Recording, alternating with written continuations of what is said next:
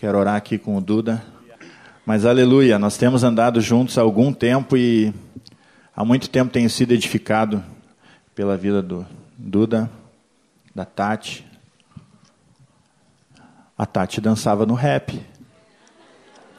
É. Uh. Glória a Jesus. É um irmão cheio da disposição que me ensinou inúmeras vezes a como servir. Ele, às vezes, qualquer coisa que acontecia, podia ligar para o Duda que ele vinha da onde estivesse para servir assim. Não, eu não sou tão assim, não. Eu faço outras coisas, talvez, mas não essas. Mas glória a Jesus pela vida do Duda. E agora podemos estender nossas mãos aqui e orar, abençoar o Duda aqui, para que Deus fale através dele hoje. Aleluia, Jesus. Te louvamos, Senhor, por toda tua provisão, teu cuidado sobre nós, Senhor querido, e por trazer hoje o Duda aqui para ministrar, Senhor, aos nossos corações, Senhor. E sabemos que não é simplesmente o Duda, Senhor, mas é tu mesmo, Senhor Jesus, ministrando conosco, Senhor, falando, Senhor querido, e com toda a doçura da tua voz, Senhor querido. Queremos pedir que tu ministre hoje, Senhor, sobre nós, Senhor querido através do Duda, Senhor, dando para ele toda a graça, Aleluia. Toda a liberdade, Senhor amado, de te ouvir, Senhor, e falar, Senhor amado, em nome de Jesus, Pai. Abençoamos, Senhor, para que nós também recebamos essa palavra que vem de Ti. Em nome de Jesus, Paizinho querido. Amém, Jesus. Aleluia. Amém. Aleluia. Tudo é dele. Amém? Amém? É certo que o Senhor já estava aqui, já está aqui, e Ele se manifesta em nós, como nós cantamos, e entre nós.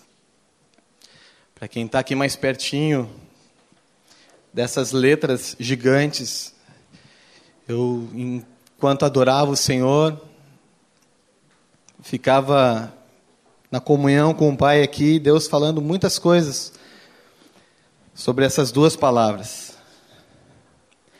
Mas ele, entre algumas que falou, disse: Eu estou fazendo com que vocês sejam quem faz a diferença. Deus está fazendo? Fala para a pessoa que está do teu lado, Deus está fazendo algo no teu ser. Não resiste, diz para o teu irmão, não resiste.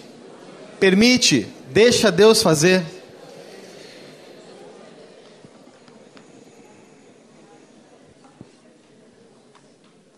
Aleluia.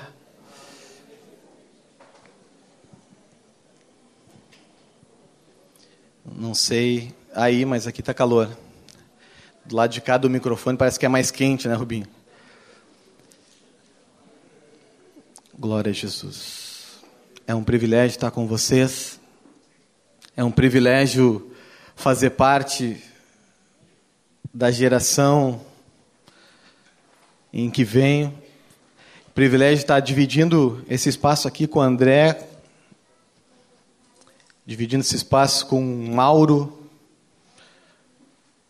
Nesse tempo que estava diante do Senhor, fiquei lembrando, André, tantas vezes que tu me acolheu Tantas vezes que tu abriu tua casa para que eu encontrasse um companheiro que orasse comigo. Me lembro que Vinícius era nosso discipulador. Eu, às vezes, de madrugada, ligava para ele desesperado. Pequei contra Deus. E ele vem para cá. Daí, às vezes, eu chegava lá, o André já estava, já tinha ligado para o André, para o André estar tá junto. E aí depois ele me levava para casa dele. E estava ali o Duda sendo lapidado, o Duda sendo formado, mas com alguém do lado, Deus usando sempre alguém junto. Quero honrar a tua vida, André. Privilégio estar aqui contigo e esse tempo todo servindo o Senhor, vendo a prosperidade do Senhor na tua vida. O Mauro não está aqui, mas também o Mauro marcou minha vida.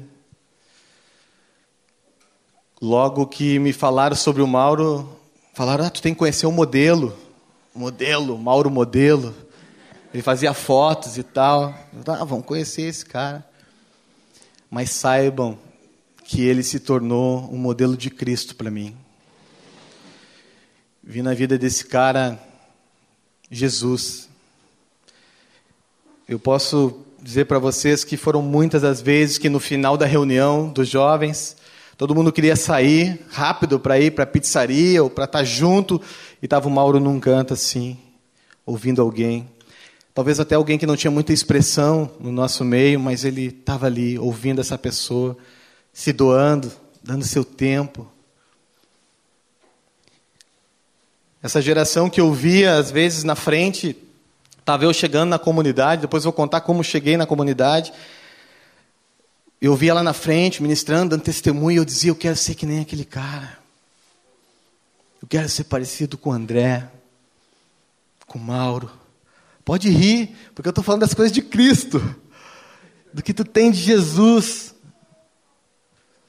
Porque todo mundo tem defeitos e falha, mas o que tem que prevalecer é a vida de Jesus em nós, amém? Ele habita em nós e isso faz a diferença. A mãe do Mauro ficava muito chateada com ele. Já é nossa irmã em Cristo, mas ele era, ele chegava de madrugada em casa, porque primeiro ele levava todo mundo em casa. E dava carona para todo mundo, servo, né? Servindo os irmãos. Tremendo. Uma geração que teme ao Senhor. Deus continua fazendo. Mas eu venho em nome do Senhor reforçar que essa geração tem que ser, tem que se distinguir, tem que ser radical pelo Senhor. Não podemos nos conformar. Cuidado. Contar rapidinho como cheguei na comunidade. Eu tive um envolvimento com, com drogas muito cedo. Eu só aproveitando aqui a tua alfabetização, Nelson, que tu falaste que o discípulo aprende a obedecer e na escola aprendemos o ABCD. E eu cedo minha mãe, era, éramos eu e mais quatro irmãos, minha mãe separada, passava o dia trabalhando e eu cedo descobri a rua. E na rua eu descobri um outro alfabeto, que é o desobedecer. Rapidinho aprendi a desobedecer a tudo e a todos. Desrespeitei minha vida, desrespeitei a vida das pessoas que me amavam Posso dizer para vocês que um dependente químico, as primeiras pessoas que ele maltrata são as que o amam e muitas vezes a que ele ama. É triste, mas o diabo veio para matar, roubar e destruir. Deixei tudo que tinha recebido de bom, de instrução da minha mãe, ou seja, de um padrasto que um certo tempo passou na minha casa, mas deixei na rua. Foi-me necessário, então, passar por um centro de reabilitação de jovens, desafio jovem de canoas. Fiquei lá dentro por um ano e dois meses. Eu declaro, foi-me necessário passar por isso. Foi para mim, o mistério de Deus, obrigado, foi um tempo onde Deus arrancou meu coração de pedra e me deu um coração de carne. Era impossível, era impossível para qualquer médico, para qualquer pessoa mudar o que estava no meu coração, mas Deus conseguiu. Deus mudou. É inacreditável estar aqui com vocês, olhando para vocês. Isso é tremendo. Eu deveria estar morto. Mas o Senhor, com mão forte, resgatou, começou a trabalhar minha vida. eu divido a minha conversão em duas partes. Nesse tempo do desafio jovem, é a minha primeira experiência para com Deus. Foi uma experiência vertical. Reconheci a minha independência, a minha miséria. Eu reconheci que havia um Deus. Me prostrei. Ninguém precisou dizer, olha, cara, tem que fazer isso ou aquilo. Eu me lembro que é, tinha três cultos por dia nesse centro de recuperação. Aí, eu, primeira semana, eu ficava lá no fundo, não, não rolava nada. Para mim, crente era muito careta, muito chato. E era difícil estar lá dentro. Mas teve um dia que no meio do louvor, assim, sempre tinha. Imagina louvor de centro de recuperação, né? Imagina, os irmãozinhos da bênção lá, né? Bem afinado que nem eu. Mas no meio do louvor, havia a presença de Deus, e eu saí do meu lugar, Samir, lá do fundo, assim, fui sozinho. Ninguém me explicou o que tinha que fazer. E eu fui até a frente, assim, me ajoelhei, e comecei a confessar muitos pecados, muitos. Comecei a pedir perdão por muita coisa. E não sabia eu o que estava fazendo, mas era o Espírito Santo já limpando, lavando. E essa foi a primeira experiência com Deus. Primeira experiência de conversão, né? Eu, eu digo que naquele tempo eu me converti a Deus. Quando eu saí do centro de recuperação, depois de um ano e dois meses, imaginem sem TV, sem revista, sem nada sem nenhuma tecnologia, só oração, palavra. Saí de lá, parecia que tinha asa assim atrás, né? Saí voando de dentro do desafio jovem, né? Me sentia o bastantão de Jesus, né? E me deparei assim com uma realidade muito diferente. Me, olha só o que me marcou. Sabe quando eu saí, sabe o que, que rolava naquela época? Isso deve ter sido em 96. É, só se falava em mamonas assassinas, e lojinha de 1,99 em tudo que é esquina. Eu ficava apavorado. O que, que, que, que, era isso? Porque se vocês, estavam aqui, sabiam de todo o mover, né? Eu só. 1,99, 1,99. Um monte de cacareco, barato, né? Mas com essa realidade do mundo, eu fiquei meio chocado. Ah, quem coordenava o centro de recuperação eram irmãos da Assembleia, tia Ivone, pastor Antônio, Assembleia de Deus. Então eu imaginei que eu saindo de lá precisava procurar um lugar né, nessa linha. E comecei a visitar algumas congregações. Eu me lembro que a primeira congregação que eu quis assim, apertar bem o cinto para mim, né? Digo, vou visitar uma bem rígida, né, na minha mentalidade. Eu fui na Deus e Amor, lá no centro, na central. Eu fui pedir perdão para o senhor, aqui não vou ficar, senhor. Eu sou os irmãos da bênção, né, os irmãos de oração, mas aqui estreitou demais. Eu, vamos dar mais uma volta. Aí fui procurando lugar para congregar. Acabei indo na Assembleia de Deus do bairro Jardim Leopoldina. Fiquei lá por muito tempo. E então conheci uma galera da comunidade que morava no mesmo bairro. Era o Dani Aguirre, a Aline, uma turma lá. O Gamalo, mais um monte de gente. Começamos a, a ter comunhão. Sei que era mais um copo.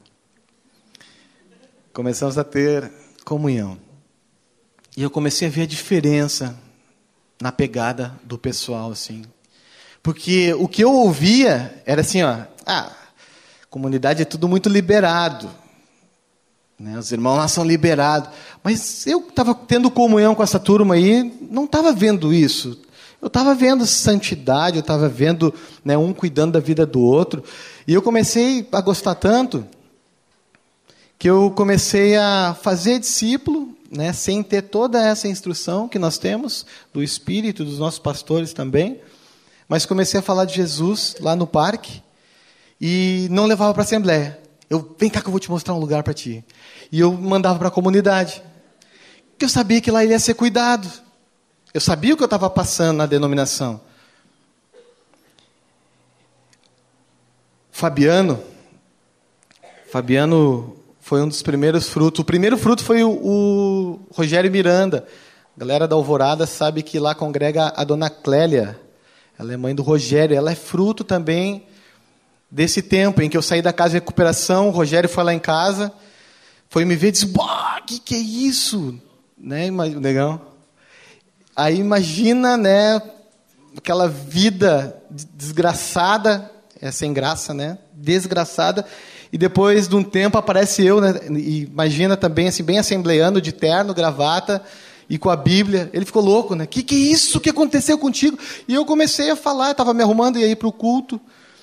E ele sentado na ponta da janela disse, eu disse para ele, cara, tu quer ir junto? Eu posso? Pode. E aí ele foi em casa. E eu soube depois, a Clélia me falou, o pessoal da Alvorada aí, que ele chegou em casa e disse, mãe, vou virar crente. e o negão era ah, casca grossa. Hoje ele ama o Senhor, né? Ele está um pouco sozinho com a esposa ali, né? Mas veio toda a casa dele, veio a irmã, veio o genro, veio a mãe, a avó, a vozinha também. A vozinha é viva, firmeza. Então, então depois veio o Fabiano, que é também está em São Paulo agora, não está muito bem, mas a mãe dele está conosco, a tia Maria, tá a né? A filha da, da tia Maria também está em São Paulo lá. Como é que é o nome dela? A Cris, né? A Cris e o Maurício está em São Paulo. E aí Deus ia fazendo e a comunidade ia cuidando. Até que chegou um dia em que o André Risadinha queria porque queria me apresentar o discipulador dele. O que, que é esse negócio de discipulador, né? Deve ser bom, porque está todo mundo bem cuidado lá. Estou me estendendo muito, né, pessoal? Quem ficar com sono pode ficar em pé, tá? Mas é, é que assim, ó, é o que eu sei fazer. Eu sei dividir assim experiência, contar, né, algumas coisas, porque eu não tenho a pretensão de pregar essa noite, né? Até eu estava conversando com a Tati, de onde que vem essa expressão pregar a palavra? Sabe, Japa? Sabe alguém aí? Não, porque vai ver que José era marceneiro, né? Daí o filho era aprendiz marceneiro, tinha que pregar alguma coisa. Tá, mas voltando aqui. É tudo discípulo do João Nelson. Vocês vão ver depois. Essa casa, João Nelson Silei, foi aberta por muito tempo. Então a gente tem muito de João e de Silei. Todos nós. Vai, vocês vão ver as figuras. Eu sou, eu sou a, o pano de prato no meio das toalhas felpudas. Os caras são de arrasar. Onde é que eu estava mesmo? Daí o André queria me apresentar o explorador. Vamos voltar para cá. Mais, mais um pouquinho da atenção de vocês. E aí o André queria me apresentar o explorador e eu fui, então, conhecer, conheci o Vinícius, o Brini, né, nosso amigão. E no almoço ali ele começou a vender uma ideia, né? Vamos, vamos estar tá junto e tal, aquilo tudo. E eu disse, é isso que eu, que eu quero, eu quero, quero mais. Tava, alguma coisa estava faltando onde eu estava, na denominação, né? São os nossos irmãos, mas eu queria algo mais. E aí entra a minha segunda conversão, queridos. Quando eu cheguei na casa, primeiro grupo que eu fui na casa do, do Brini e encontrei o André e toda a galera, eu ali vi o que eu não tinha visto em toda a minha vida. Eu vi o marido amando a esposa, a esposa amando o marido. Eu vi os filhos obedientes aos pais, os filhos sendo disciplinados. Parava o grupo assim, só um pouquinho, ia lá, pá, pá, varinha. Eu ficava com pena da Vanessa, puxava para mim. Não sei se ela lembra. A Vanessa já tem 18? A Vanessa está aí? A Larissa. Não, mas a Vanessa também. A Larissa também, mas a Vanessa também é para vara. É, Eram as duas. Mas eu quero dizer que essa casa, Larissa, cadê a Larissa? Aqui. A tua casa me deu uma segunda conversão. Me converti ao corpo de Cristo me converti a Jesus, a vida comum do lar, e eu disse: Eu quero isso para mim. De novo, né? Eu quero isso para mim. E hoje Deus deu. Né, Tati? Não quer ficar de pé de novo, né? Mas está aí, vocês podem ver depois. Estou com uma nova esposa, não casei de novo, mas ela está com um novo visual aí. Linda. E Deus me deu, me deu isso. Uhul! E me deu filhos para que eu possa formá-los para serem, para fazerem a diferença. Amém? Amém? Glória a Deus. Jesus, onde é que eu vou agora? Estamos ainda no retiro de jovens. Glória a Deus. Tudo é dele. Gente, sempre que me vem ao, ao ouvido ou ao coração, retiro de jovens, tem um texto que salta, não, não precisa pôr ainda, tem um texto que salta. Que, que texto vem à tua cabeça, à tua mente? Qual versículo que vem assim quando fala retiro de jovens? 1 João 2,14, não tem, é inseparável. É inseparável, diz assim, ó. Abram aí, pode botar agora. Nem sei porque que não podia antes, tudo bem. Vamos ler juntos? Pode abrir a Bíblia, não, não, não te detém que está escrito ali. Abre a Bíblia, porque é bom, você abre, você manuseia, você grava a posição do versículo, isso é bom. Parece que eu estou no retiro de adolescente, né? mas nada a ver, estou só querendo ajudar. Eu sei que vocês já sabiam disso. Todos já tinham aberto a Bíblia, inclusive.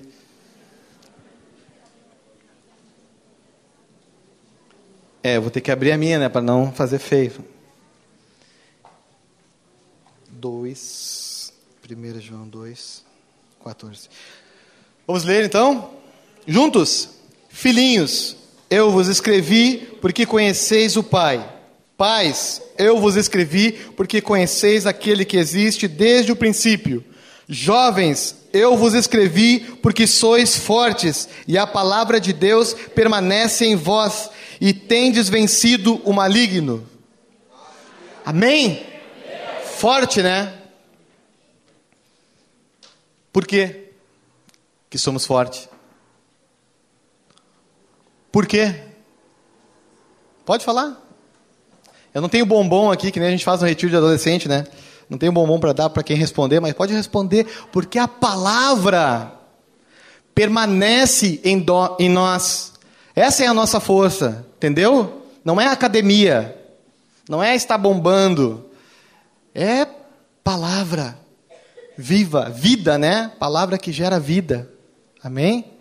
Eu quero, então, também me veio ao coração, assim, à mente, uma imagem, uma figura. Mas eu e a Tati procuramos ali e não achamos uma figura igual que eu estava pensando. Então eu vou precisar de três voluntários para representar essa figura. Três voluntários. One.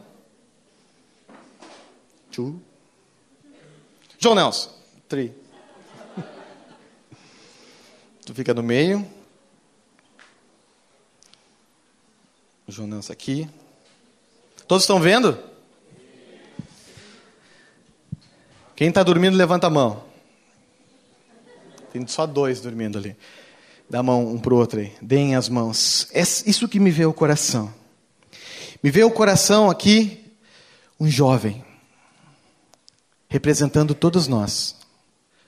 Um jovem, a saúde da igreja, sabe? Eu, desculpa se eu estou, sei lá, falando de mim mesmo aqui, no sentido de que não é uma verdade absoluta, mas a, a força da igreja, a força da congregação, creio eu, que está nas mãos dos jovens. A saúde está aqui. Mas o jovem não é nada sozinho. Ele está de mão, com todo respeito, com os ancião, anciãos. Anciões ou anciãos? Anciãos, os mais velhos. Os idosos, não. Tá, nós vamos fugir, nós vamos fugir. Volta aqui. Os mais velhos. Fica mais fácil. E os novinhos, as crianças.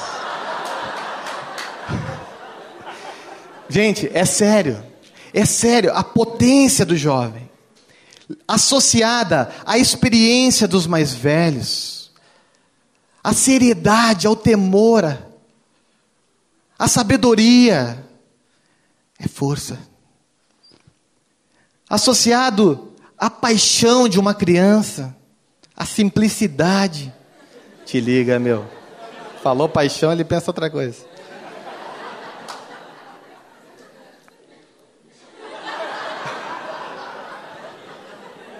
Tá, voltando. Olha para o teu lado agora. Olha o potencial que tem aqui dentro de, desse lugar. Gente, tem noção? Dá para transtornar esse mundo, Samir. Dá para sacudir essa cidade. É muita força. Sozinho a gente não vai a lugar nenhum. Mas aprove a Deus nos batizar num corpo e sermos um monte de jovens. Podem sentar. Amém? Queria que ficasse essa imagem aí. Não conseguimos achar lá, mas está aqui ao vivo, né? Belos atores. Ao vivo. Aleluia. Força dos jovens. A palavra permanece em nós e nós vamos vencendo o maligno. Amém? Tem um receio. A palavra vindo em nós e permanecendo em nós gera o que? Fé. Ajudar a responder, está todo mundo tímido aí vai gerando fé. A palavra gera o quê? Fé. O justo viverá pelo quê? Pela fé. Somos justificados em Cristo, certo? Mas eu fiquei pensando, meditando nesses dias, quanto tempo de fé nós temos? Quanto tempo temos recebido fé? Se o dia tem 24 horas, ó, sou muito fraco em matemática, mas é, o cálculo é bem simples. Se o dia tem 24 horas, vamos dizer que nós dormamos 6 horas. Bem dormido, né? 6 horas de sono. 6 horas trabalhando. Trabalham? Vamos supor. Quem é que trabalha 6 horas aqui? Ah, tá aí, ó, tem 3. Uh, Faculdade, tá? Curso em geral aí, mais umas quatro horinhas. Ah, tá, me ajudem, dizem, é. Tá, e aqui, ó. Não, é que o cálculo é bem baixo, olha só. Mais seis horas, tá? Dessas 24 já foi um monte, né? Mais seis horas, assim, do translado para ir até o trabalho, para, né? para atender a família, para necessidade física, tudo, para ir, tá tudo incluído nessas seis horas. Tipo, o lazer tá ali junto, né? Um tempo que tu tá fazendo nada. Aí te sobra duas horas, atenção aqui, ó, duas horas bem limpinha, concentração total de palavra. Não responda. Quem tem, que pensa, só pensa. Quem tem duas horas de palavra? Quem tem dedicado ao Senhor duas horas, concentrada assim? Mas seria injusto duas horas contra 22 horas de qualquer outro tipo de fé. Aí a fé fica pequena. Não sei se estão entendendo onde eu quero chegar. Né? Se a fé vem pelo ouvir, e o ouvir da palavra de Deus, nós precisamos se ligar.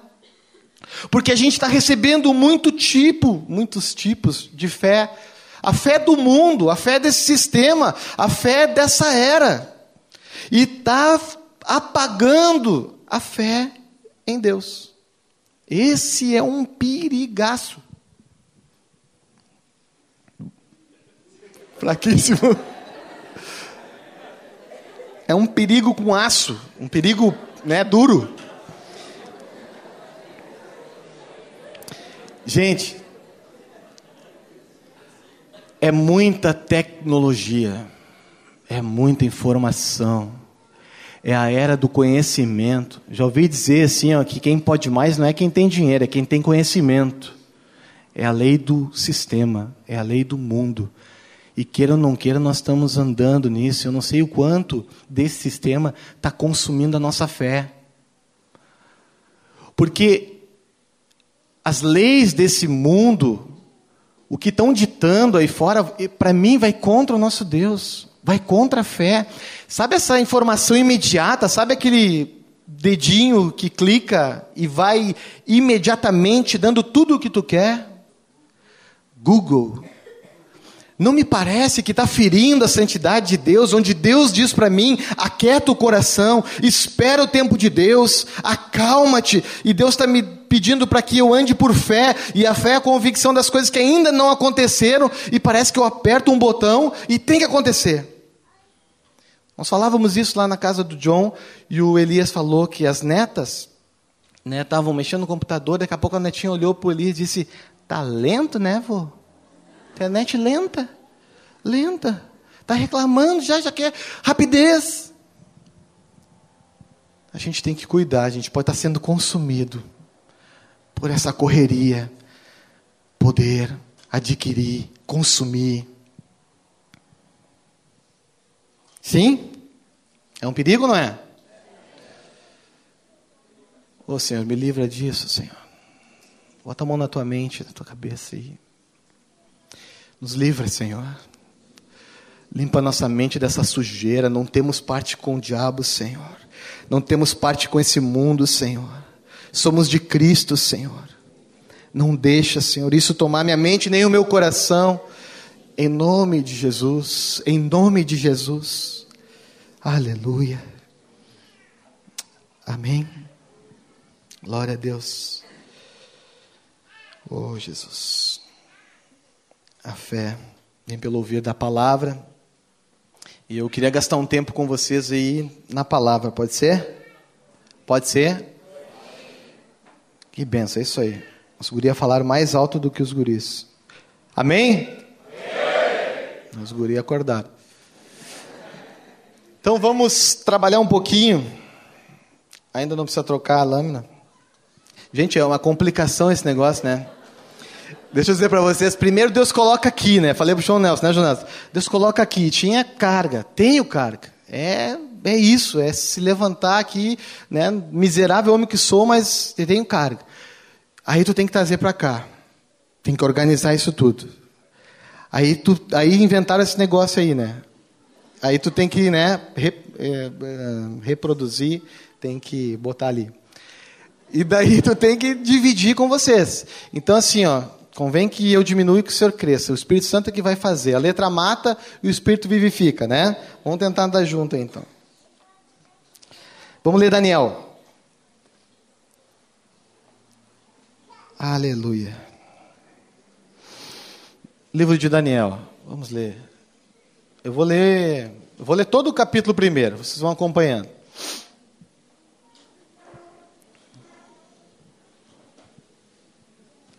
Por que, que nós vamos ler, Daniel? Porque a fé vem pelo ouvir da palavra. Ponto. Amém? Posso fazer um apelo aqui desesperado, mas o que a palavra vai produzir é muito maior. Amém? Vocês falam amém alto quando a gente pede só? Tá, então fala amém? É que daí me dá a certeza que está todo mundo atento e acordado, tá? Daniel, capítulo 1.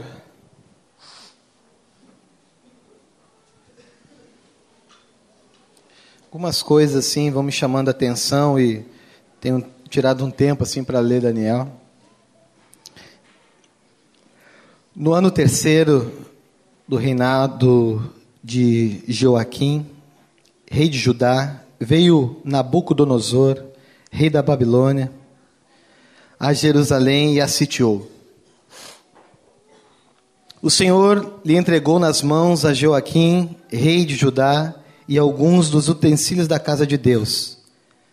A estes levou-os para a terra de Sinar, para a casa do seu Deus, e os pôs na casa do tesouro do seu Deus.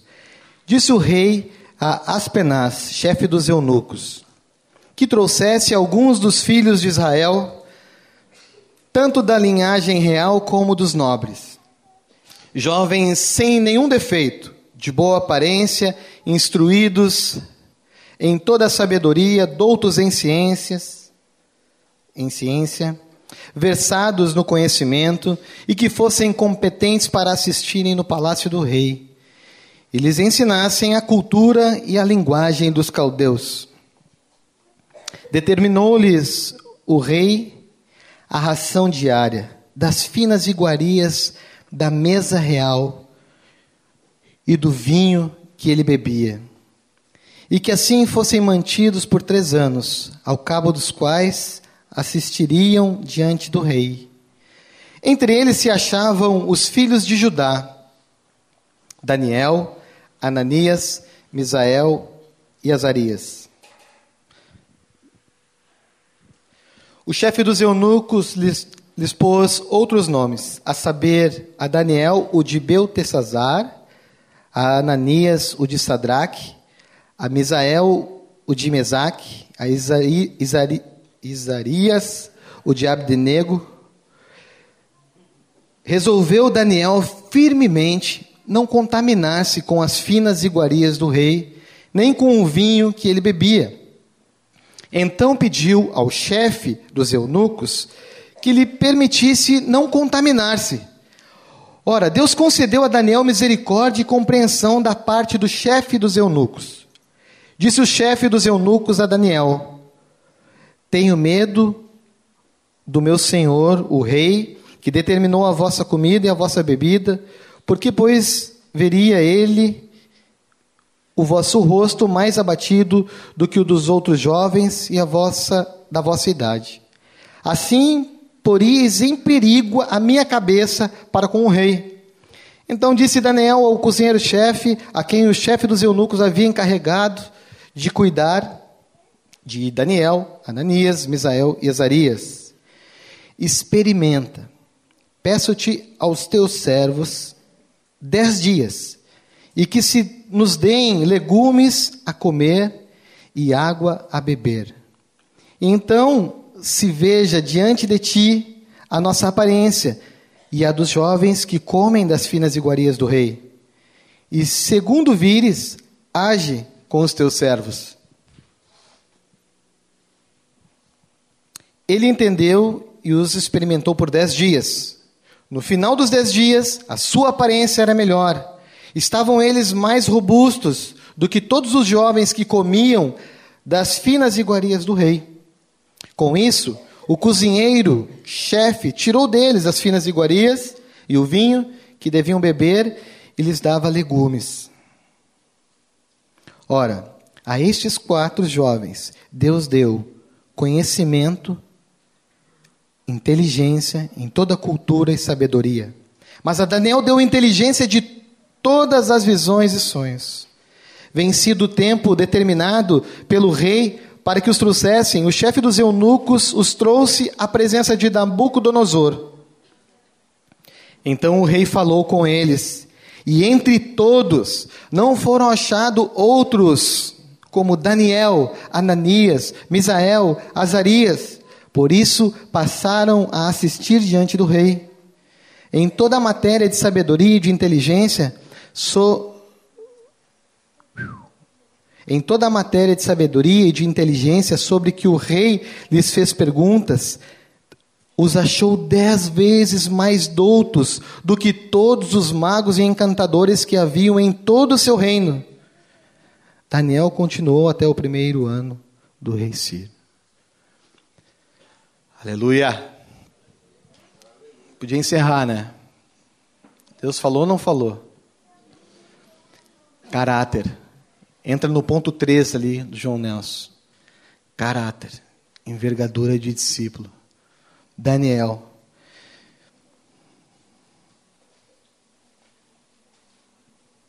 Vendo aqui, parece que, que me dá o direito, assim, diante do Senhor, de ver Babilônia sitiando né, o que tinha sobrado de Israel, que era Judá e mais uma ali. Só que me faz a sombra de hoje assim como se o mundo tivesse sitiando a igreja, sabe? Saqueando. Pegando o que tem de bom da igreja, o talento que Deus deu para alguns de nós, para alguns que estavam entre nós e está sendo usado na Babilônia, está sendo usado lá fora, no mundo. Quando lia Daniel, depois nós vamos ler mais um pouquinho, Deus me colocou uma sigla. Não, eu inventei. Deus me deu a palavra e eu fiz uma sigla. P-O-U. Pou. Pou. Sempre que nós nos posicionarmos no Senhor, certamente haverá uma oposição. Mas para toda oposição haverá uma unção. Haverá graça do Senhor, amém? E aí fiquei vendo ali o comprometimento de Davi. Opa, de Daniel. É que é com D, né? Daniel resolveu não se contaminar. Eu me lembro da catequese que fala de Jesus assim, ó. Jesus espontaneamente decidiu fazer a vontade do Pai. A catequese tem um, um trecho, acho que até foi João Nesso que escreveu, né? Que Jesus espontaneamente, né, decidiu fazer a vontade do Pai. Daniel também resolveu. Quem aqui quer resolver? Quem aqui quer decidir? Não se contaminar. Daniel decidiu. Ali, posição, oposição, unção. Vamos ver, Daniel. Fiz um gráfico ali para tentar ajudar a sair daqui, né? Ver se vai para lá e dali vai para o coração de vocês. Que bom que a gente tem o Espírito Santo. Daniel, ele decidiu não se contaminar pôs a sua cabeça a prêmio, a oposição podia gerar-lhe morte, certo? Mas também ele teve o privilégio do livramento de Deus, de poder ver a palavra de Deus sendo aplicada e dando certo. A palavra de Deus ou a decisão dele em Deus. Estão compreendendo? Não era, gente, não era uma questão só de comida. Era uma questão de amor e de paixão ao seu Deus que não o deixava se contaminar.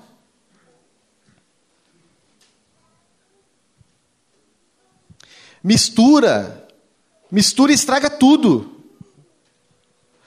O copo de Coca-Cola pode ser 250 ml. Bota 10 ml de óleo de pinho-sol, sabe? Bota bem pouquinho, mas é só um pouquinho. Tu vai conseguir tomar? Vai? Não, né? Porque a mistura estraga tudo. E Daniel sabia disso. Daniel não permitiu se contaminar nem compactuar com aquilo que a Babilônia estava oferecendo, o que aquele rei consagrava aos seus deuses. Estão entendendo? Que não é uma questão de comida, é uma questão de posição, de caráter, de envergadura para com Deus. Eu gosto da palavra pegada, de pegada. Sabe? Não sou calça frouxa, sou de pegada com Deus. Sou gaúcho. E quem não é, também tem um pouco de gaúcho aí. É pegada. Deixa eu. Me chamou a atenção uma outra coisa. Na questão da posição de Daniel, olha só a influência que tu tem com os teus amigos a influência que nós temos na igreja. Daniel comprometeu os seus amigos, vocês perceberam ali? Me chamou a atenção isso. Eu já tinha lido muitas vezes Daniel, mas agora me chamou a atenção assim, ó. Quem resolveu, quem falou, quem pediu para separar ali do, dos alimentos, né, da mesa, foi Daniel. Mas ele incluiu, em seguida no versículo 12, assim, ó. Peço-te aos teus servos que nos deem. Ele inclui a posição, a nossa posição diante do Senhor inclui os nossos companheiros. Por isso a importância de a gente ter um bom testemunho, né, Rubinho? Porque a gente inclui quem está na nossa voz. Se o testemunho é fraco, fica uma rodinha fraca. Se o testemunho é forte, se a pegada é forte, o grupo está forte.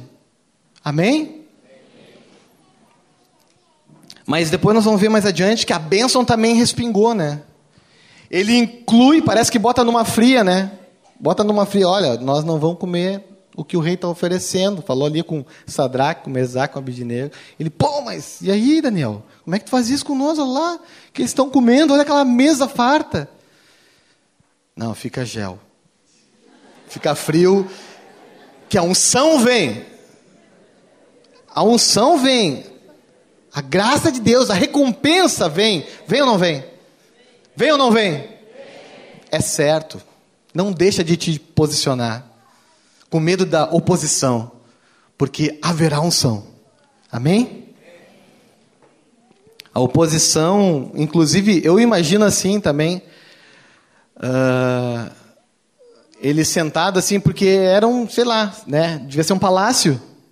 Né? Quem estuda mais a palavra aí pode nos ajudar, né, Jimmy? Devia ser um palácio assim, o banquete estava ali, o rei estava mais para lá, né? E eles estavam mais aqui. Será que não havia zombaria, assim? Não havia uma perseguição? Os caras tirando só lá, tô comendo chuchu. Olha lá, tô comendo cenoura. E nós estamos aqui, ó, comendo uma coxa de um peru, né? Ha, ha, ha. Vocês estão perdendo. Só vocês sabem o que vocês estão passando no dia a dia de vocês. Que tipo de perseguição, de oposição, de opressão.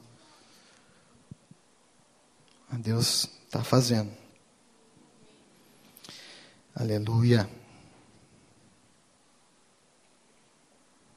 Vamos mais um pouquinho aqui, capítulo 2.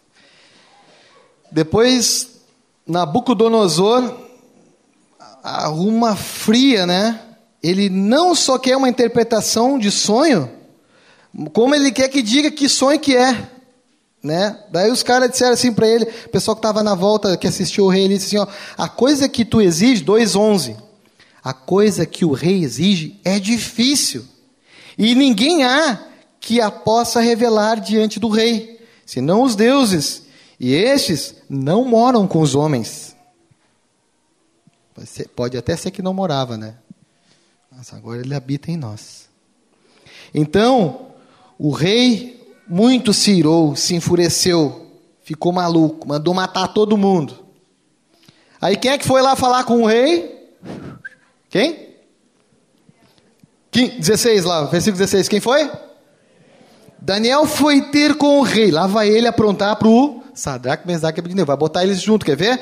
Ó, foi Daniel ter com o rei e lhe, e lhe pediu que designasse um tempo, ó, me dá um tempo, e que nós vamos revelar, rei, a interpretação. Falou com o rei, aí ele vai para casa.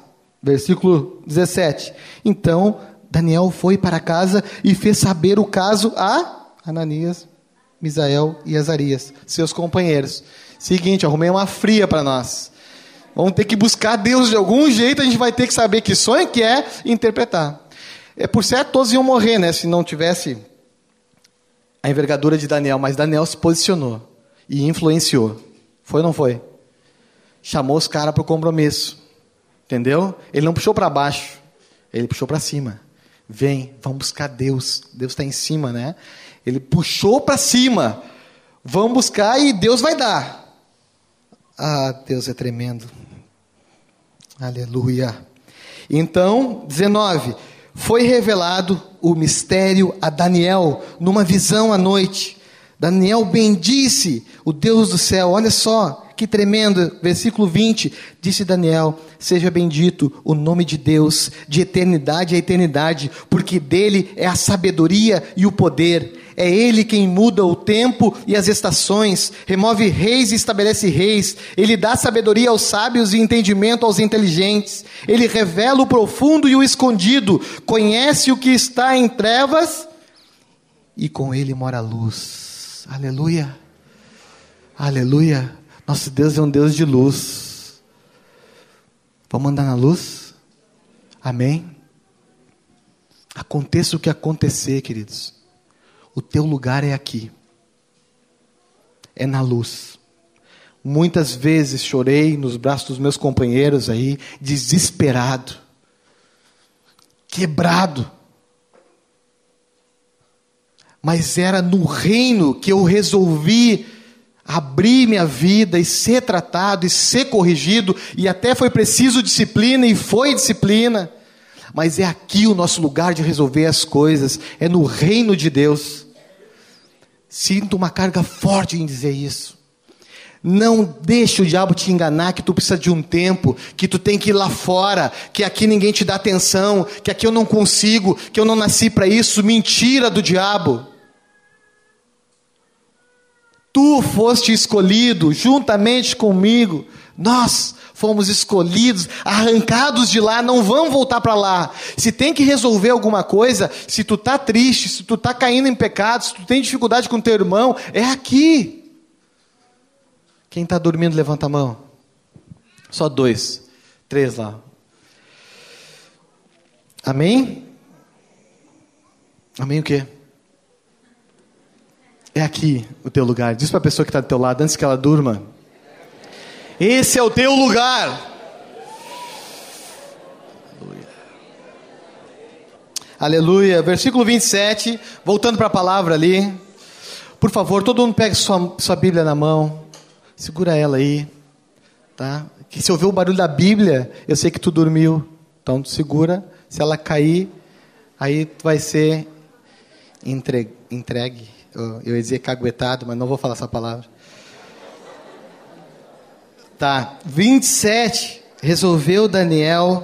Opa, respondeu Daniel na presença do rei e disse: O mistério que o rei exige nem encantadores, nem magos, nem astrólogos o podem revelar ao rei, mas há um Deus no céu, o qual revela o mistério. Ele devolve toda a glória para Deus, entendeu?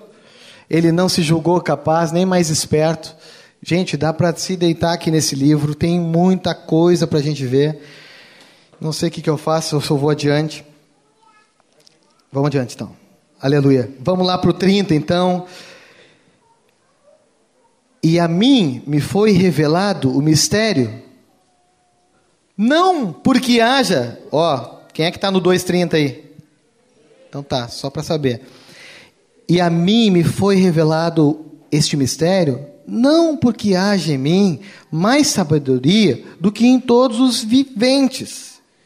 Está entendendo a humildade? Está vendo a simplicidade? Ele não ficou se achando. Ele deu a honra ao Senhor. Esse é nosso coração, não roubar a glória do Senhor. Amém? E aí ele vai ali, vai falar da estátua, né? Aí esse sonho ele é profético, diz uma série de coisas que nós não vamos entrar em detalhe agora. Não sou a pessoa ideal para falar sobre isso, mas ele dá toda a ficha daquela estátua. Ela vai se cumprindo até os dias de hoje. Quando o rei percebe isso, ouve todo o seu sonho, toda a revelação, o que, que, ele, que, que ele faz lá no versículo 47, pode ser o 46 também, ó. então o rei Nabucodonosor se inclinou e se prostrou de rosto em terra diante de Daniel e ordenou que lhe fizessem ofertas de manjares e suaves perfumes.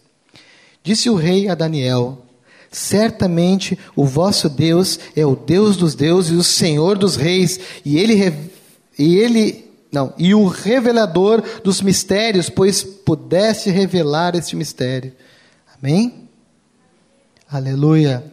Agora aqui eu digo que, que respingou a bênção. Né? Ele botou os guris numa fria, o Sadraque, o Mesaque e o Abednego, mas também eles receberam a bênção, respingou a bênção. A influência de Daniel alcançou também os companheiros. Versículo 49. A pedido de Daniel, constituiu o rei a Sadraque, Mesaque e Abednego nos negócios da província da Babilônia. Entendeu? Conseguiu entender? Eu me comprometo com meus companheiros, mas eu, quando estou na bênção, eles também estão comigo. Amém? Quando um se alegra, como é que é? Todos. Quando um chora, como é que é? Isso é unidade. Amém? Glória a Deus. Eu vou só trabalhar um pouquinho mais nessa questão de oposição. É, me chamou a atenção assim, né? Daniel botou, deu a cara para bater, né? Ele foi e se posicionou influenciou os companheiros. Mas os companheiros não pensam que vão ir na carona. Não tem como. Ninguém vai para o céu de mão dada. De mão dada vão ficar lá em cima, talvez. Mas não vai para o céu de mão dada. Eles também precisavam passar por uma prova. E nós conhecemos bem a prova particular deles ali. Para mim fica explícito nesse próximo capítulo É claro, não é nesse próximo. É no 3.10. Quando Sadraque, Mesaque e Abdinego, eles decidiram que não iriam adorar, não iriam se prostrar aquela imagem. Quem é que fez a imagem mesmo? Vamos lá ver de novo. Foi Nabucodonosor. Ali eles não se prostraram, ali eles se posicionaram. Agora, é, essa história, essa parte, conta, na verdade, uma decisão pessoal deles. E possivelmente, se Daniel tivesse o livro, uh, continuasse a ser escrito, eles teriam também individualmente outras provações. Deus provou individualmente. Eh, não era para dizer assim que eles foram na pilha de Daniel. Porque Daniel que nos botou nessa, eles também decidiram não se contaminar, eles não se prostraram na imagem, eles foram fortes com, com o rei, disseram assim: ó, não, sobre isso eu não preciso falar nada. Eu não vou me prostrar e Deus faz o que Ele quiser fazer. O que, que aconteceu? Eles receberam acusação, né? foram acusados de não se prostrar, não é isso? Não conta isso lá no versículo, pode ler a 3,8. Eles foram acusados que não estavam se prostrando. Posição, oposição. E depois o livramento. No versículo 3 não, no versículo 24 do capítulo 3, diz que tinha um quarto homem naquela fornalha. Sabe o que isso representa? Comunhão com Deus. Essa unção que eu estou falando, ela tem tudo a ver com minha comunhão com Deus, resposta de Deus. Depois tem a questão da cova dos leões ali, que eu também apontei esse Paul Daniel, ele se distinguiu. Lê ali no versículo 3 do capítulo 6, por favor. Vamos ler em voz alta todo ele? Então, o mesmo Daniel se distinguiu desses presidentes e sátrapas, porque havia um espírito excelente e o rei pensava em sobre todo o reino. Havia um espírito excelente. Eu não vou ferir a palavra de Deus dizendo que havia o Espírito Santo. Certo, Jonas? Havia o Espírito, eles não reconheciam ainda o Espírito Santo, mas havia uma diferença, havia algo que distinguia Daniel e era o Espírito Santo. De novo, foi acusado. Tentaram ali, né, pegar ele porque ele não estava adorando, porque ele não estava reverenciando o decreto do rei e mandaram ele para a cova dos leões, não foi assim? Se posicionou, toma opressão, opa, oposição. E também pode ser na mente uma, uma opressão. Mas a oposição se levantou. O que, que aconteceu? Os leões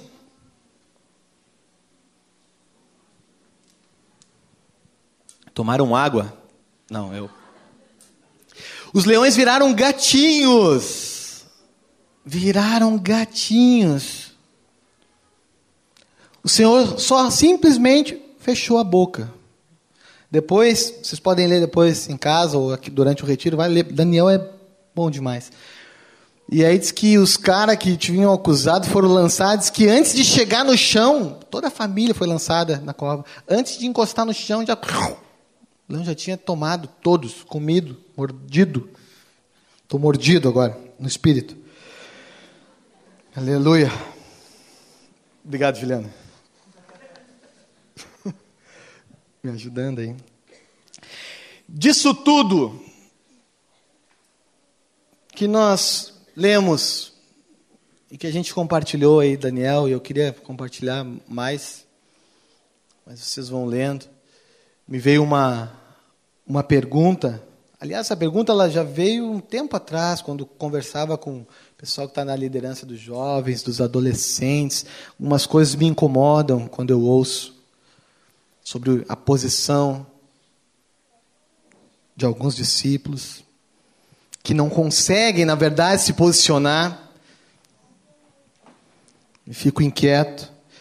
E aí me, me saltou a cabeça assim, ó, como sou conhecido? Não precisa botar, ainda não. Essa é a pergunta. Quem está anotando aí pode escrever essa pergunta. É tipo a pergunta que o Mário Roberto fez, né? De que lado você está? Né? Quem teve no retiro? Com o Mário. Benção, né? Que palavra. Agora eu quero fazer uma pergunta para vocês. Como sou conhecido?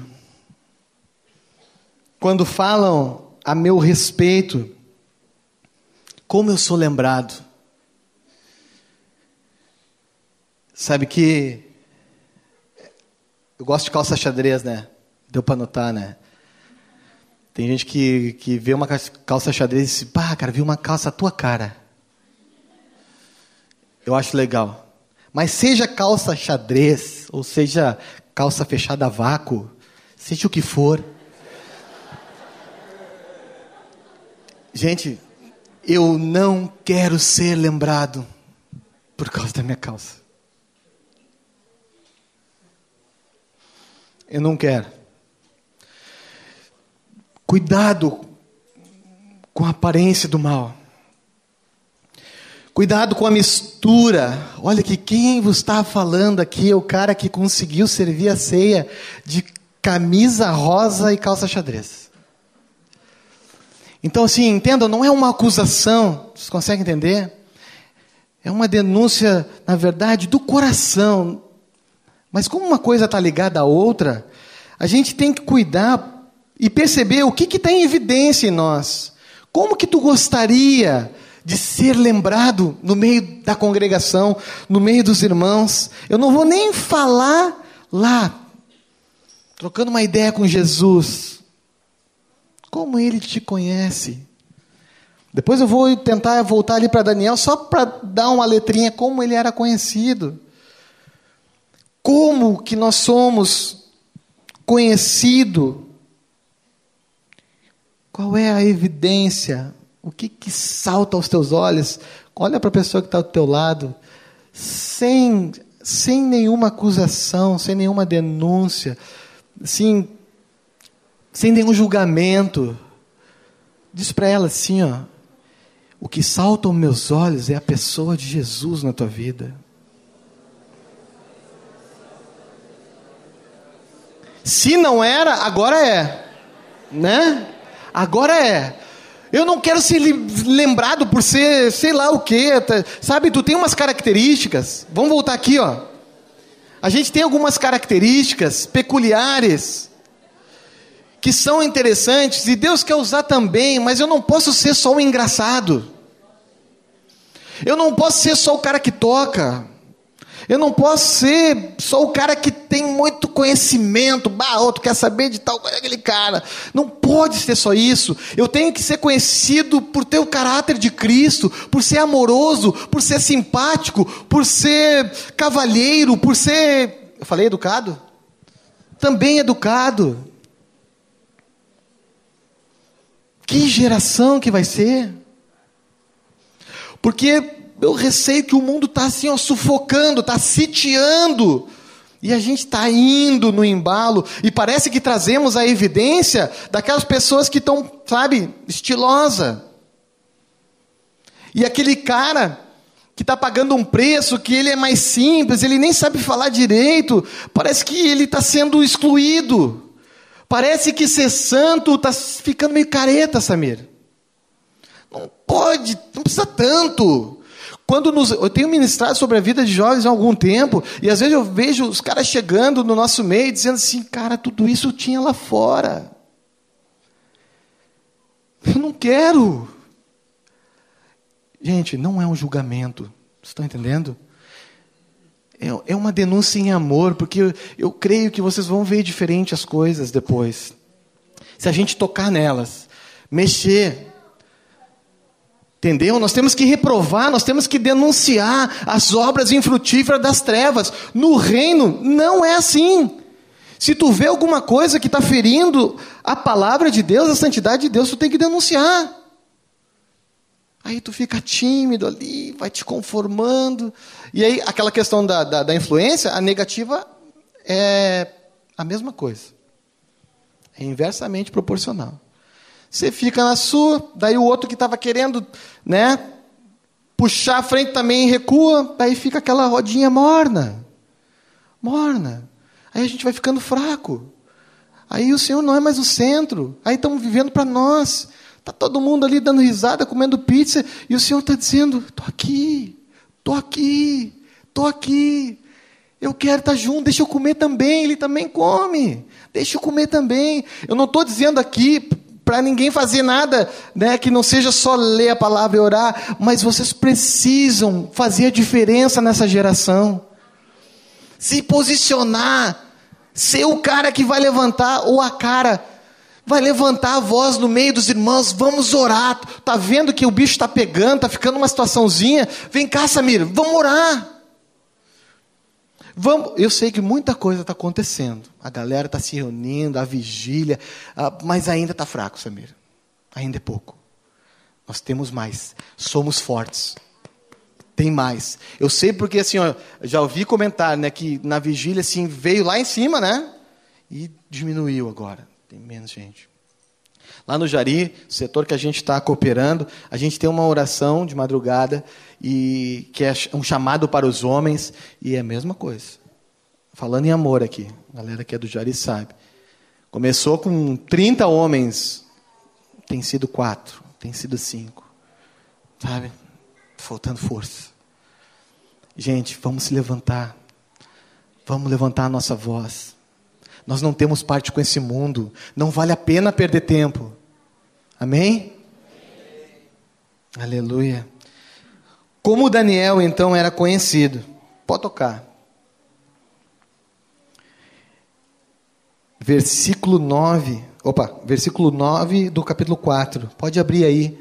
Pode anotar. Vai gravando. Olha só que característica linda. Beltesazar, agora era o nome dele. O que, que o rei diz? Eu sei que há em ti o Espírito dos deuses santos, e nenhum mistério te é difícil. Eu sei que tu és cheio do Espírito Santo, Vitor. E é assim que eu te vejo. E quando um vizinho teu for falar da tua pessoa, ele vai dizer: Eu sei que aquele cara lá Está cheio de Deus. Quem é que quer ser conhecido assim? Poxa, é, o, é a bênção. Eu ia dizer é o canal, mas é muito antigo, né? É o canal. Capítulo 4, ainda versículo 18: Porquanto todos os sábios do teu reino não me puderam fazer saber a interpretação, mas tu podes, Daniel, pois há em ti o Espírito dos deuses. Afirmo de novo, sem ferir a palavra: Espírito Santo. Outra lâmina. Não entendi. Ah, slide. Muito bem. Eu, só, eu não estou para tecnologia, que bom. Mas é, muita informação. Quando eu penso numa coisa, já está saindo três na frente. Eu vou comprar um videogame para o Gui, já, já, é o já está ultrapassado, pai. Quando eu junto uma grana para lá buscar, às vezes usadinho, né? Vai pagar. Não, já saiu três, na, três gerações na frente. É muita informação, cuidado com o consumismo. Sabe que me vem um texto também, eu anotei em algum lugar, acho que é 2 Coríntios 11, esse texto chama bastante atenção, esse versículo. Pode anotar aí, 2 Coríntios 11, 3. Eu vou ler na íntegra.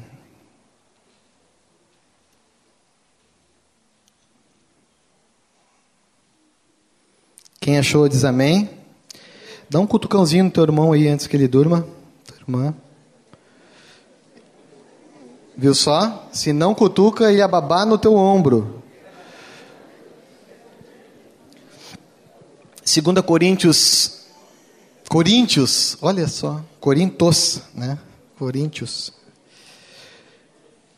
Mas não é Coríntias, mas é fiel a palavra, né?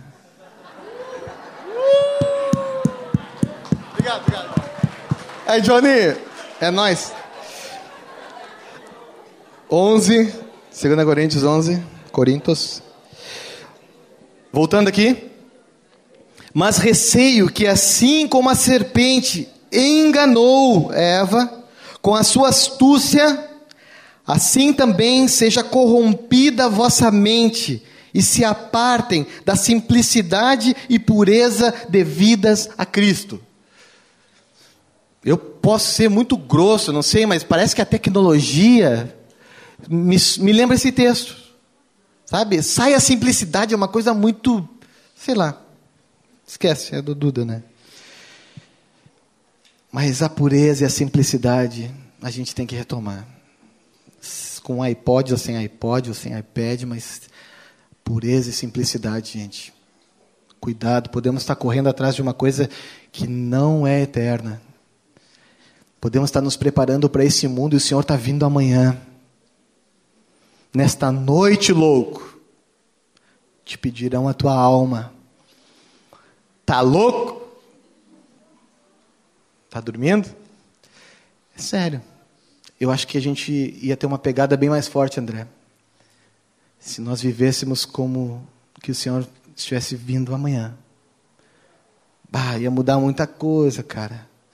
Eu digo por mim, essa palavra é de dois gumes, tá? Tá cortando aqui também.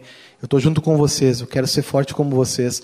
Mas a gente precisa mudar a nossa mentalidade. A gente precisa ser lavado pela palavra. É muita informação, é muito conhecimento, eu insisto. Isso está roubando a fé. Às vezes falo que o crente, né? Bah, o cara foi para a igreja, fizeram uma lavagem cerebral no cara. Tem que lavar, velho. Tem que limpar. É muita podridão, é muito lixo, não vai servir para nada. Tem uma frase que tu ministraste essa manhã, ali, eu não sei bem como é que era, mas era tipo assim: a vida dura pouco, só vai ficar o que é de Cristo, é mais ou menos assim. E é bem assim. Não vai ser lembrado o que é palha, feno e papel, né? Só joias, só o ouro, só o que é do Senhor, só o que é eterno vai durar. Vai permanecer, tudo vai passar. Estamos em Daniel ainda. Olha só, no versículo 14 do capítulo 5. Tenho ouvido dizer a teu respeito que o Espírito dos deuses está em ti, e que em ti se acha luz, inteligência, excelente sabedoria. Não é sempre que a gente ouve isso de um outro irmão, né? Ah, tenho ouvido dizer a respeito daquele cara que está vacilando, está rateando. Eu preciso me posicionar para que haja em mim luz. Eu quero ser conhecido como quem anda na luz. Capítulo 6, versículo 20. Daniel, servo do Deus vivo. Dar-se-ia o caso que o teu Deus, a quem tu continuamente serve, olha aí a constância na vida de Daniel. Não é uma coisa para retiro. Pá, o que eu já saí de retiro, se lê assim, ó, agora vai. Na segunda-feira estava a mil, na terça estava mais ou menos, na quarta estava mais frio que geladeira. Tem que ter uma manutenção, tem que ter uma continuidade. Né? Olha só a característica bonita né, de Daniel, servo de Deus. Uma característica boa pra, para uns com os outros também. Servir, preferir em honra sabe, reprovar todo o egoísmo que salta, né? Sei, é natural, é, é não é? Pai, eu me sinto um cara muito egoísta e, e, e as, sabe a prova disso? Eu comento às vezes com os companheiros, assim, quando a gente tira uma foto da galera e vão te mostrar a foto, quem é a primeira pessoa que tu olha? Né? Só pensa em ti. Vamos ver se eu estou bem na foto. Ah, não é? Eu sou um baita egoísta. É, eu, é assim, ó, tipo assim, ó. Eu não consigo, pelo menos eu não consigo, João, dizer assim, hoje eu vou acordar e não vou ser egoísta. Mas eu preciso reprovar esse sentimento e sujeitar a Deus. Amém? Sujeitar isso. Não quero. Arreda. Amém? Já foi. Estamos terminando, tá? Vamos só dar uma pegadinha assim, trazer alguns textos agora para a prática. Eu acho que eu já falei bastante de prática, mas eu queria trazer textos para reforçar a nossa posição. E não é uma maldição eu dizer que nós teremos oposição. A palavra nos confere isso. Né? Quando Romanos diz que nós não podemos nos conformar com esse século, mas precisamos renovar a nossa mente, é uma questão de. Pode falar mais alto. Quando a palavra diz que todo aquele que quiser viver piedosamente em Cristo Jesus será perseguido, é uma questão de. Vai ter. Tem alguma coisa errada quando um discípulo demora para me ligar, tá tudo bem, tá tudo tranquilo, tem alguma coisa errada.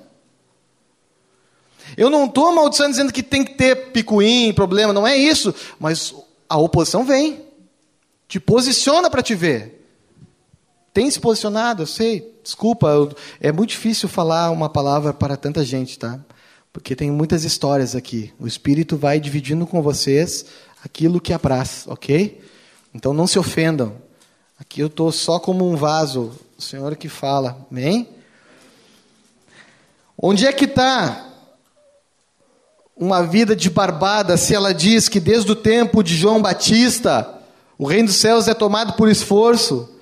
Se em Mateus 7,14 diz que a porta é estreita e apertado é o caminho, da onde que então que não vai ter opressão, que não vai ter oposição, que vai ser fácil? Se fosse fácil servir ao Senhor, esse salão aqui seria muito maior, teriam muitos mais jovens, né? Abra comigo em 2 Timóteo 2:22 para gerar fé. Quem achou diz amém. Foge outro sim das paixões da mocidade. Segue a justiça, a fé, o amor, a paz com os que de coração puro invo invocam o Senhor. Amém? Receba do Senhor. Unção. Abra em Hebreus 1:9. Quem achou diz amém?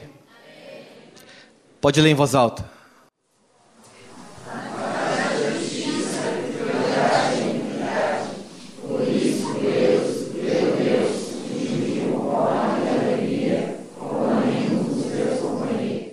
Aleluia! Por causa da tua posição em Cristo. Houve graça, houve unção, ainda que também tivemos oposição. Vós possuís unção que vem dos santos. Olha só que ciclo legal que dá esse povo. A posição, ela tem tudo a ver com a nossa decisão, com a nossa renúncia. Foi muito falado isso hoje da manhã. Estava comendo ali a palavra.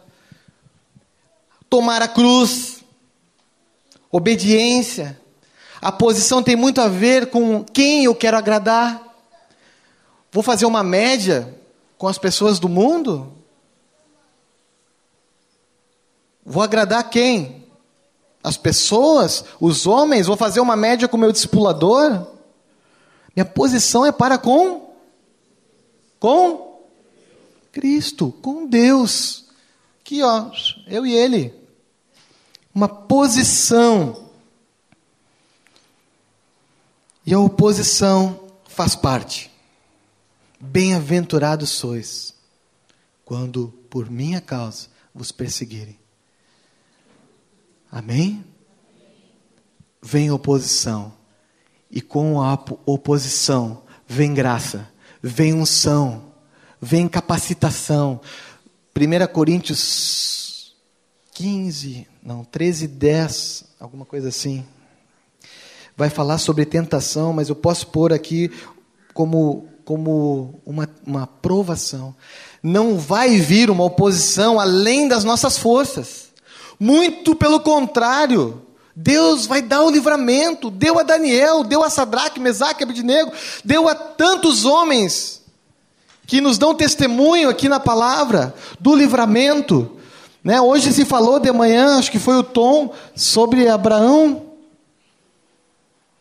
Ele ofereceu, ele se posicionou uma palavra que Deus tinha dado, e ele ofereceu o filho em sacrifício, e houve a provisão. O cordeiro. houve a provisão. Se nós deixarmos de nos posicionar, seja no teu trabalho, seja na faculdade, seja entre os irmãos, eu vou dizer outra coisa. Há oposição entre os irmãos. Cuidado. De novo eu digo, não é com denúncia que eu trago essa palavra. Não é com acusação. Desculpa, não quero acusar. Mas às vezes o irmão tem o dom, né? O dom de puxar para baixo. Tu tá querendo te posicionar, tá agora que vai, o cara, né? Não precisa tanto, né? Tem dois demônios que andam de mão dada, tem que ter cuidado. É o não danado e o nada a ver. Acho até que são gêmeos, sabe? Ele, não, tá sempre junto. Não dá nada. Nada a ver. É, o cara, é uma, uma, uma chama a outra. Se tu deixar de te posicionar por causa da oposição, tu vai perder o melhor da festa, que é a unção, que é a comunhão com Deus, que é a resposta de Deus, que é com teu testemunho. Eu vou poder dizer que eu me posicionei e o Senhor me deu vitória. Amém? Eu não me conformo com esse século. Amém? Deus nos deu uma palavra para deixarmos Porto Alegre e irmos cooperar ali no, no Jari. E já terminando de novo, Deus falou com a Tati, eu tinha uma preocupação assim, de que, Senhor, para onde vier aqui eu vou, mas eu quero que a minha família esteja bem, né? Esteja bem. Eu quero que tu fale com a Tati e ela fique livre para ir para lá, né? Nós iríamos e não muito longe, mas o convívio com os companheiros, né, tudo que se tinha construído ali em Porto Alegre ia mudar muita coisa. Né? Ainda que nós temos algumas madrugadas aí para recuperar o tempo perdido, mas a gente estava se preparando para isso e Deus deu uma palavra para a Tati, ela dividiu comigo, eu disse, ah, que alegria. Deus, tu falou com ela, estou na bênção, mas agora fala comigo. Só para confirmar mesmo.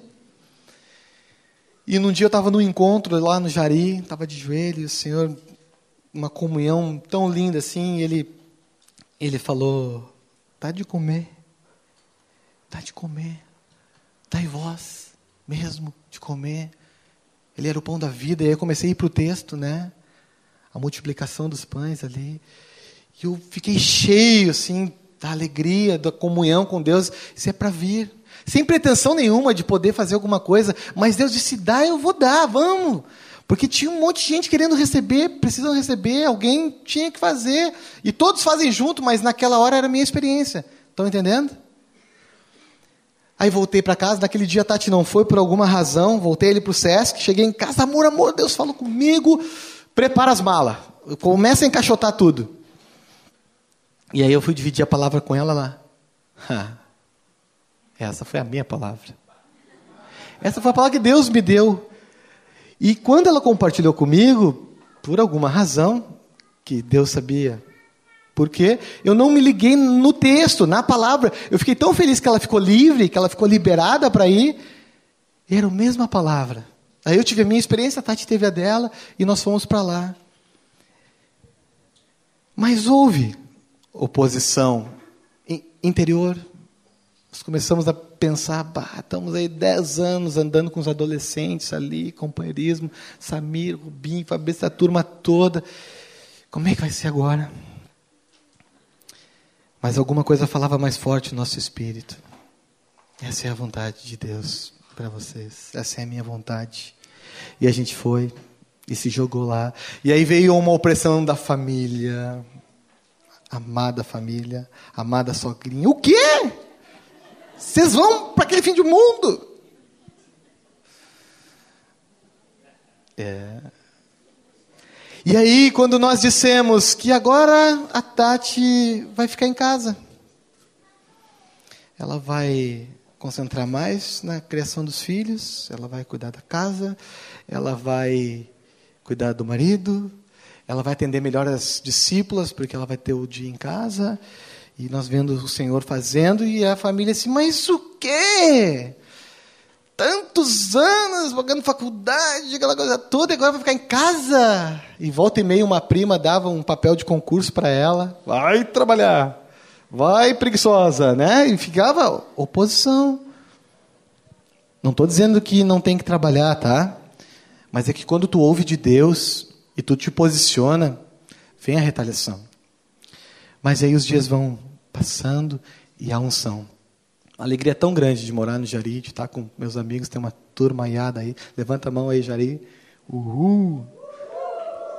Bênção de Deus. Olha, Deus tem feito grandes coisas, assim, poder estar com esse povo é muito especial. A vida das crianças mudou um monte. Os discípulos disseram: ah, os filhos de vocês estão mais sociáveis, né? Estão mais legais. Até os filhos receberam. Respinga a bênção, tu viu? Respinga. Eles estão mais queridos. Tá tão, né?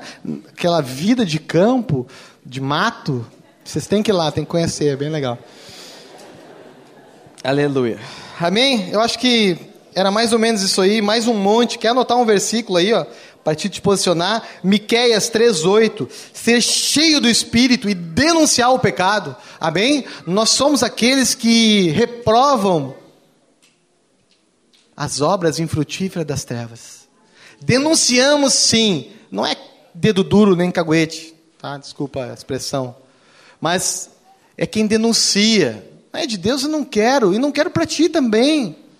Eu vou cuidar do meu irmão. Porque, sabe, esse negócio de respingar, a minha vida diz respeito à tua, né, Samir? Nós somos membros do mesmo corpo, vocês estão entendendo? Vamos discernir o corpo, está todo mundo junto. Qual é a velocidade da igreja? Que pergunta, nada a ver, né? Mas é que eu pensei uma coisa, deixa eu explicar. É assim, ó. Só para ficar parecido com o André e com o Mauro. A piadinha. assim, ó. Não, é que assim, quer ver? Às vezes pensamos que estamos bem. Estamos a mil no Senhor, sabe? Velocidade da igreja, entenderam? Estamos a mil, grandão, né? Eu estou trimaduro no Senhor, estou a mil, discipulando, discipulado, né? Discípulo um lado, discípulo outro. Está todo mundo, né? Vendo as obras do Senhor na minha vida, mas ninguém vai sair do corpo para chegar, chegar na linha de chegada. O que eu quero dizer é assim, ó, o corpo é um só. E eu não tenho como ir correndo e chegar no meu objetivo, no alvo, que é Cristo Jesus, no alvo que é o céu, o alvo, que não sei qual é o teu alvo, mas é ser como Jesus, sozinho. Porque eu sou membro também dos débeis, dos fracos, daqueles que estão enrolados, né? Tem um monte de coisa assim, não tem? Então eu tenho que ser esperto, senão vai ficar muito pesado. É como se eu pegasse o Juliano, não é porque é pesado, tá? Só um, exemplo. Botar o Juliano nas costas querer correr. Não, eu tenho que ensinar ele a correr, porque nós temos que chegar juntos no objetivo, no alvo. Deu para entender agora por que, que eu falei aquilo? Tá, é isso. Anotaram Miqueias 3:8? Pode anotar também, outro cara que se posicionou ali foi José. Tem um monte, né? Mas eu me lembrei de José, anotei aqui. Pode anotar, Gênesis 39 vai falar ali que a mulher do Potifar, né? É isso? É um patife, né? É ele. Aí seduziu o cara e tal, ele se posicionou, disse que todo dia ela vinha, né, seduzir ele. O que, que ele fez? Fugiu fugiu do pecado. Lembra uma coisa assim, ó, do pecado nós temos que fugir. O diabo tu só repreende, amém? Aleluia. Vamos fechar então.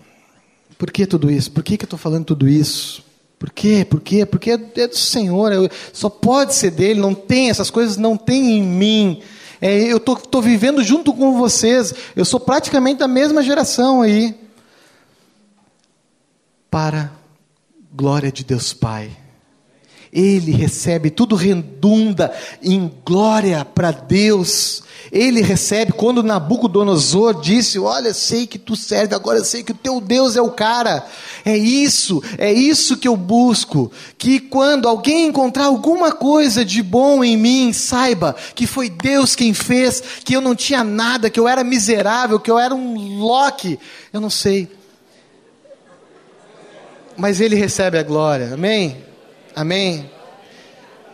E olha só, Ele recebe a glória e nós a recompensa. Olha só que tremendo. Não é, não é uma questão só assim de autopunição, né? Eu tenho que ser oprimido, eu tenho que passar por essa oposição, porque eu não presto mesmo. Não é isso. O trabalhador, o agricultor, é o primeiro a desfrutar do fruto. Respinga, gente, respinga, vale a pena a gente recebe de Deus, olha só, a família no Senhor, família, igreja de Cristo, companheirismo servindo né, uns aos outros, família de verdade. Jovens, vocês são fortes. A recompensa já começa aqui, tá? Amém? A recompensa, a vida em abundância, ela já começa aqui. Já ouvi dizer alguns aí que passam perrengue, é, tem que ser assim mesmo, Jesus sofreu, também tenho. Para aí. Não é uma questão de sofrer, é uma questão de se posicionar, enfrentar a oposição com a unção do Senhor, com a graça, com o livramento, com a comunhão. Isso é intimidade com Deus. Isso é padecer com Cristo, participar do sofrimento de Cristo também. Amém? Vamos colocar em pé. Ninguém caiu da janela. Dois ali eu vi que dormiu, mas procurei não olhar para eles. Assim, ó. É, um, é uma oportunidade que eu quero dar, assim, ó, para discípulo. Essa palavra, olha, eu não, eu não tenho dúvida. Essa é uma palavra para discípulo. Tá? E eu quero. O, tem um cântico que está martelando aí na, lá em casa. É um CD que veio de Recife. Quem já escutou, o Jojó. O cara é, é filho de um presbítero lá. Pode vir aí, Michael, Dani. CD bom, aconselho, é, é Joel Jordão? Galera, pode procurar aí ó, na, na tecnologia, consegue. Uh, sobre decisão, já vou te dar o microfone. Eu só quero fazer assim, ó. Estamos aqui ó, com os, os líderes de vocês, nossos pastores.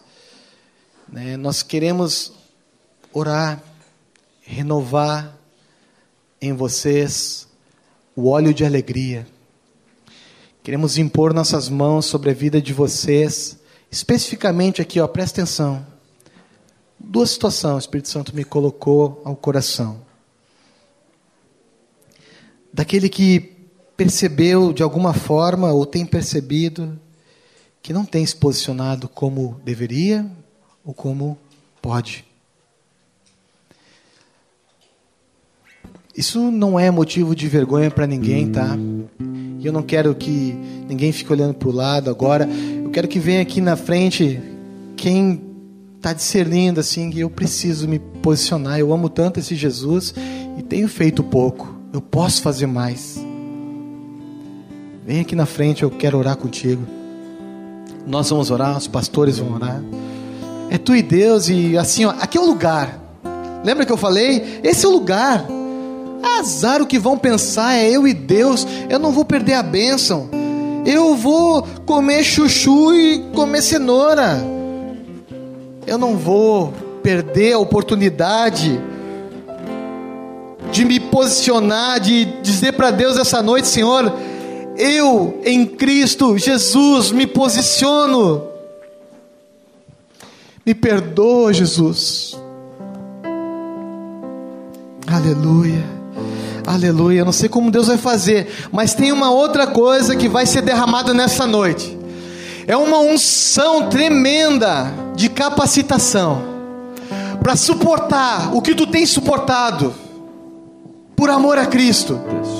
O preço que tu tem pago, tudo que tu tem ouvido por ser um discípulo de Jesus, haverá hoje ainda e amanhã e depois mais e mais e mais unção. Te capacitando. Se tu estava assim desesperado, quase largando assim a corda, dizendo: Eu não aguento mais me posicionar, eu não estou conseguindo, eu estou desmotivado, a oposição é grande, é tanto, é muita pressão, Duda. Deus vai dar hoje mais unção, mais fé. Eu quero me levantar como profeta nessa noite e repreender o teu intelecto, repreender tudo que tu tem recebido do mundo, toda a sujeira do mundo que tem ferido a santidade de Deus, que tem tirado e roubado a fé de Deus. Aleluia. Aleluia. Podemos impor as mãos, podemos ministrar diante do Senhor. Aleluia. Fala com Deus. Fala. Fala. Ele vive. Ele está aqui. Pode falar. Não é mais uma vez que tu vem aqui na frente, não. Deus está te ouvindo. É especial agora. É Ele e você. Aleluia.